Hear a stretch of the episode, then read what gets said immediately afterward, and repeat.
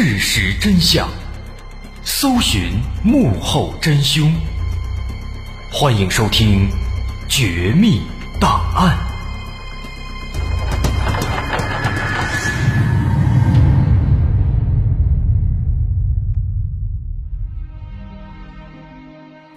还原事实，探索真相。欢迎继续关注《绝密档案》，我是大碗。在上节咱们说到，方圆、小轩还有其他姑娘们都被困在了乐乐美发厅，想出出不去，想走走不了，在这里受尽了折磨。时间一晃过去了四年，在乐乐美发厅的第四年，方圆也终于混成了老员工。直到此时，他才有机会走出理发店的大门，但是也不能走远，只能走出二三十米，到美发厅的对面去倒垃圾。而小轩也已经在这里度过了三个十八岁的生日。其实这时候店里年纪最大的姑娘已经二十八岁了，但是张九琴一直对外说都是十八岁的姑娘。二零一三年四月，美发厅进行了多年来的第一次装修，姑娘们闲暇的时间就多了起来，也有了更多私下交流的机会。这个时候，小轩找到了张九琴的养女小世。他也是这里面年龄最小的。小轩偷偷问小世说：“可以找机会一起逃跑？”小世愿不愿意一起？他有点犹豫，但最终还是答应了。于是，在一个月之后，五月份的一天，小轩和小世以倒垃圾的名义外出，然后迅速钻进了好心的客人等在外面接应的汽车里。当时，方圆正在按摩室里给客人按摩。小轩和小世走出去没两分钟，他听到外面开始吵闹起来。他知道他们成功了，这让他非常开心。后来不久，方圆也找到了一个好心的客人，对他讲了美发厅的情况。客人听后感到非常吃惊，也乐意帮他逃走。在逃跑那天，方圆找到了被他带进来的徐慧，让他待会儿跟自己一起跑。那天凌晨一点左右。店里的姑娘们在百无聊赖地看着电视，方圆和徐慧坐在靠近店门的一侧，用余光时刻注意着门外，紧张的整个人都僵住了。不知道过了多久，他看到有两辆车缓缓开过来，其中一辆停在门口，有几个男人从车上下来。方圆看到了走在最前面的男子，这正是前几天那个好心的客人。接着。他立刻抓住了徐慧的手臂，随时准备往外跑。他们看着男人们一步一步的往门口走来，他们刚刚踏上台阶，方圆和徐慧就迅速冲向了门口。他们窜到了男人的身后，拼命的往前跑。在两个女孩冲过去之后，几个男人们马上张开双手，把店门口死死拦住。方圆听到身后有人在喊，但他什么都顾不上了。拖着徐慧，只管往前跑。这个时候，小姨马琼艳跑出来，打算拉住他们，不过被方圆使劲推开了。然后他死命的往车里挤，最后死死的锁上了车门。就这样，他们两个终于成功逃脱了。很快，这件事被张九琴知道了，他以管理不善为由，狠狠的把马琼艳给打了一顿。在这之后，本来张九琴还打算找其他姑娘来重振旗鼓，但是他没有想到，有了前两次成功的逃跑经历之后，其他姑娘们开始纷纷效仿。二零一三年八月十八日，上海女孩罗平和其他三个姑娘先后以倒垃圾、晾抹布为由顺利逃走。在离开之后，罗平通过亲戚去派出所报了案。他也是第一个选择报警的逃生者。四天以后，八月二十二号，美发厅里忽然闯进了一波气势汹汹的男子。当时张九琴正坐在镜子前，马琼艳正在给他梳头。这些男人冲进按摩室和洗脚室，又直捣柜台，翻出来一沓被扣下的身份证，并当场抓住了正在进行色情交易的两对男女，一举捣毁了。这整个卖淫窝点，没错，这帮来势汹汹的男子就是我们的人民警察。在接到罗平的报案之后，他们迅速制定计划，连夜蹲守，观察动向，最终在第四天直捣黄龙。随后，张九琴、马琼艳被先行拘留。至此，这家存活了十二年的乐乐美发厅终于覆灭了，而张九琴的真面目也逐渐被揭开了。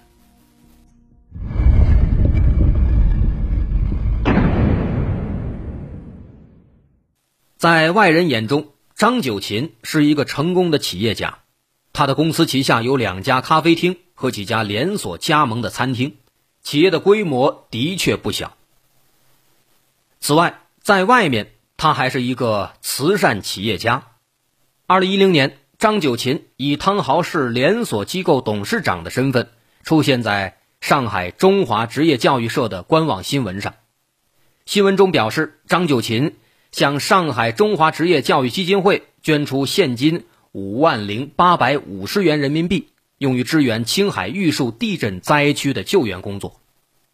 在新闻里，张九琴还义正言辞地表示，将配合上海中华职教社为西部地区教育扶贫做出更多的贡献。这当然只是作秀。根据张九琴最信任的一名员工说，他的其他产业其实都不怎么赚钱，全靠美发厅撑着。十二年间。张九琴从乐乐美发厅获取了巨额利益，在店里有十六七名服务员的情况下，每天的营业额保持在一万元左右，过年期间甚至能达到一万五或一万六。而在附近的居民眼里，张九琴也的确是一个蛮横霸道的泼妇，连警察都管不了。早在零二年，张九琴违规给美发厅的后窗焊上了铁栏杆，被住在附近的居民举报了。张九琴在得知后，找人在小区门口把人家狠狠揍了一顿。后来警察来了，表面上讲和了，但是没过两天又去把人家打了一顿。从那以后，再没有人敢插手张九琴的事，姑娘们也更加惧怕张九琴了。不只是在外人面前，在姑娘面前，张九琴也不忘了时刻树立自己无比强大的形象。他说自己黑白两道通吃，读过大学，当过兵，当过护士，是外国富商遗落在外的女儿，父母在国外开大型超市，等他出国继承家业。这些当然都是假的。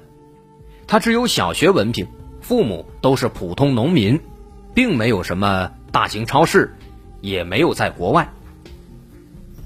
虽然说张九琴自己靠着美发厅赚了一些钱。但他平时其实非常抠门他在街上买一件几十块钱的衣服都会赊账讲价，买菜还会顺手偷一个小土豆，逛超市还会顺瓶香油。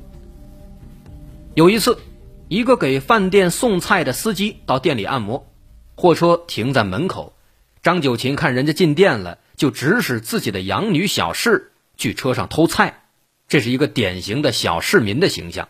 可以说是毫无疑问了。当然，他的确也是有一些手段的。通过提供色情服务的契机，他跟工商、税务、城管等等多个部门的人都有私下联系，其中和公安和工商系统接触的是最多的。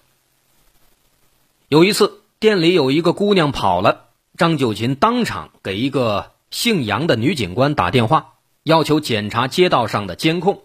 最后果然发现了女孩的踪迹，把她给抓了回来。其实不光是店里的姑娘们，甚至许多顾客也对他非常忌惮。在前面我们提到有一个叫做王菲菲的老员工，他一开始也是非常想逃跑的，但是后来在张九琴的种种手段折磨之下，他妥协了，从被害者变成了加害者。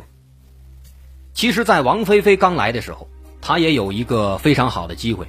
她曾经遇到了一个非常好心的客人，那个客人成功的帮助他逃跑了，把他接走了。而张九琴在得知之后，他查到了客人的身份，一个电话给客人打过去，威胁这个客人说：“如果你不把王菲菲交出来，我就把你在这嫖娼的事儿全都给说出去。”结果第二天，这个客人就乖乖的把王菲菲给送了回来。也正是因为这件事儿，彻底改变了王菲菲。从那个时刻开始，她由受害者变成了加害者。而在那之后，张九琴也总担心有姑娘再逃跑，于是每天一有时间，他就坐到对面的咖啡厅的二楼，警惕的看着下面的美发店。这个咖啡厅也是他开的，一旦发现有人逃跑，他就可以叫上里面的那些身强力壮的男性员工冲出去抓人，这也是很多女孩根本就逃不掉的原因之一。武力威胁、阻拦，这只是一方面，在另一方面，张九琴还会在心理上下功夫。他有一个账本，上面密密麻麻的记录着姑娘们的所有的业绩。张九琴会不定期的给他们发工资，有时三千，有时两千，装在白色信封里，发给姑娘们之后，姑娘们看一眼，一过手就得再次把这些信封交到吧台锁起来。而信封里的钱，除了买日用品的时候可以提取，逢年过节也可以从里面拿一些寄回家里，打消家人的顾虑。有的家人比较单纯，比较容易搪塞，就少给一些。有些不好搪塞的就多给点儿除了这些用处，信封里的钱是绝对不能动的。张九琴美其名曰说这是替你们保管，并且表示如果你们跑了，这钱我一分都不会给你们，一分都拿不走。也正因此，待的年头越久的姑娘，她们越不想逃跑，毕竟钱都在这儿锁着呢。那么这其中就包括方圆的小姨马琼艳了。马琼艳她也是一个非常悲惨的角色。张九琴曾经跟马琼艳许诺说：“你跟我时间最长，再过几年这个店啊，干脆我就给你经营了。等你年龄大了，再给你介绍一个对象，结婚以后再给你买套房。”马琼艳信了，而张九琴确实也带她相过两次亲。但都以失败告终。二零一三年，乐乐美发厅的经营者姓名那里确实也写上了马琼艳的名字，但实际管理者仍然是张九琴。所以几年下来，马琼艳一分钱都没拿到，那些工资也全都被锁在了张九琴那里。在这样的情况下，马琼艳几乎完全放弃了逃跑的想法。后来警方了解到。其实私底下，马琼艳也曾经告诉了关系要好的姑娘，她说自己不想逃了，毕竟连亲生侄女都给他骗过来了，就算逃回去也没有立足之地了。再说，如果真的逃回去，就什么都没有了，毕竟他的钱还都在这儿呢。后来，马琼艳作为从犯被判了七年有期徒刑。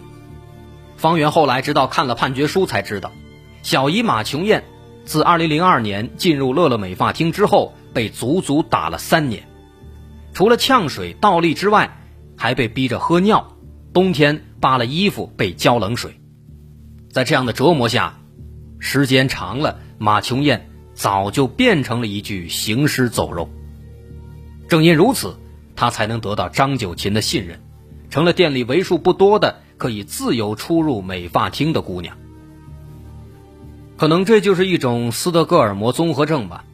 她是一个可怜人，但也的确应当为自己的罪行而受到法律制裁。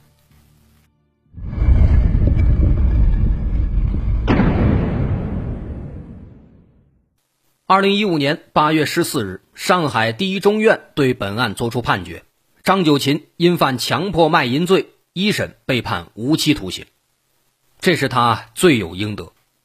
在他多年间不断的实施的变态惩罚下，导致十余名受害者或患上妇科疾病，或椎体压缩性骨折，或患有创伤性应激障碍，几乎没有一个姑娘是健康和完整的。张九琴的下半辈子肯定是在监狱里度过了，但相比之下，那些顺利逃跑的女孩们。她们的生活其实也没有好到哪里去。在方圆逃出去的第二天，就坐上了开往温州的大巴。一路上，他拿着好心的客人送给他的智能手机摆弄了很长时间。他记得在自己进入美发厅之前，人们用的还是按键手机，才这么几年，连手机都不会用了。下车以后，看见了妈妈，方圆发现她比记忆中的模样老了很多。母女俩一路无语，方圆甚至不敢去看她的眼睛。后来，方圆才得知，在自己逃跑之后，马琼艳给母亲打了电话，并且告诉母亲说：“这些年，你女儿跟一个老男人跑了，所以才一直没有回来。”方圆的妈妈听了之后，哭了整整一晚。不管马琼艳说的是真是假，方圆的妈妈总归是感到悲伤的。负责帮张九琴记账的姑娘叫做小静。他的父亲对女儿当年的不听话，并由此带来的严重后果感到十分气愤。他在村里大肆宣扬，说女儿在外面做鸡。小静只好挨个给村民解释，说自己只是进了传销组织。而那个带着其他姑娘逃跑的女孩罗平，后来也顺利的回到了家里。回到家之后，她什么也没说，因为在大多数的女孩的家乡。洗脚、按摩都是伤风败俗的工作，如果再加上被迫卖淫，那一辈子都毁了。但是罗平的父母大概已经猜到了，他们什么也没问。如今，距离乐乐美发厅被捣毁已经过去了八年，此时的川沙镇早已变了模样。在这里，2016年建起了迪士尼乐园，多了许多高档酒店。曾经著名的红灯区早已不复存在，那家咖啡厅也换了新的老板接手，而当年的乐乐美发厅也变成了一家烟酒超市。在这里，再提到张九琴的名字，每个居民都显得有些警惕。虽然他已经锒铛入狱，从美发厅逃出去的姑娘们也开始了各自的新生活，但当年那段被囚禁和惨遭虐待的经历。始终是他们在心头挥之不去的阴影。这就是整起案件的内容。十几个姑娘在美发厅的伪装下，在这里被囚禁了数年，被折磨了数年。我们往往会感慨，罪恶的伪装往往是难以辨别的。在被捣毁之前，大家一直会以为乐乐美发厅就是一个。普通的黄色洗头房，谁都不会想到，在这里其实发生着如此可怕的事情。从本案中，我们能发现，这起罪恶之所以能够败露，多亏了那些好心的嫖客。那么，他们去嫖娼，他们是坏人吗？也许是的，但他们拯救了这些姑娘，也许其中会有一些私心，但毫无疑问的是，他们。拯救了他们。曾经在一个访谈节目中看到一名医生讲了一件这样的事情：那名医生曾经帮助了一个十三四岁的小女孩，那个女孩眼睛有白内障，但是她的家里非常穷，于是医院方面就捐赠了两个多焦点的人工晶体。在忙完这个女孩的会诊之后，医生就去给别的病人会诊。后来等医生下楼的时候。他忽然发现，这个女孩的爸爸在偷钱。当时这个医生其实也没有感到特别惊讶，因为他们家的确真的是太困难了。为了给孩子治病，他们已经把家里的地、房子全都卖了。他的爸爸也不能上班了，所以那个时候会觉得这一家子怎么会这样呢？不光是人穷，而且志也短。但是后来。这个医生又发现了一件让他感到非常震惊的事情。之后又过了几天，这个妇女又来他们的门诊会诊，正好碰上有一个老太太上楼梯的时候摔了，脚扭了。那个爸爸二话不说，就背着老太太马上到急诊去包扎去了。这是一件真实发生的事情。这个父亲他是坏人吗？他是好人吗？好像都是。所以说，很显然，一个人的善与恶其实并非是纯粹的，没有必要在其中纠结，这并不重要。当他人身陷囹圄，每个人都有主动伸出手的义务，这是我们的美德，是值得弘扬和坚持的事情。记住这一点才是最重要的。好，我是大碗，今天的案子咱们就说到这儿。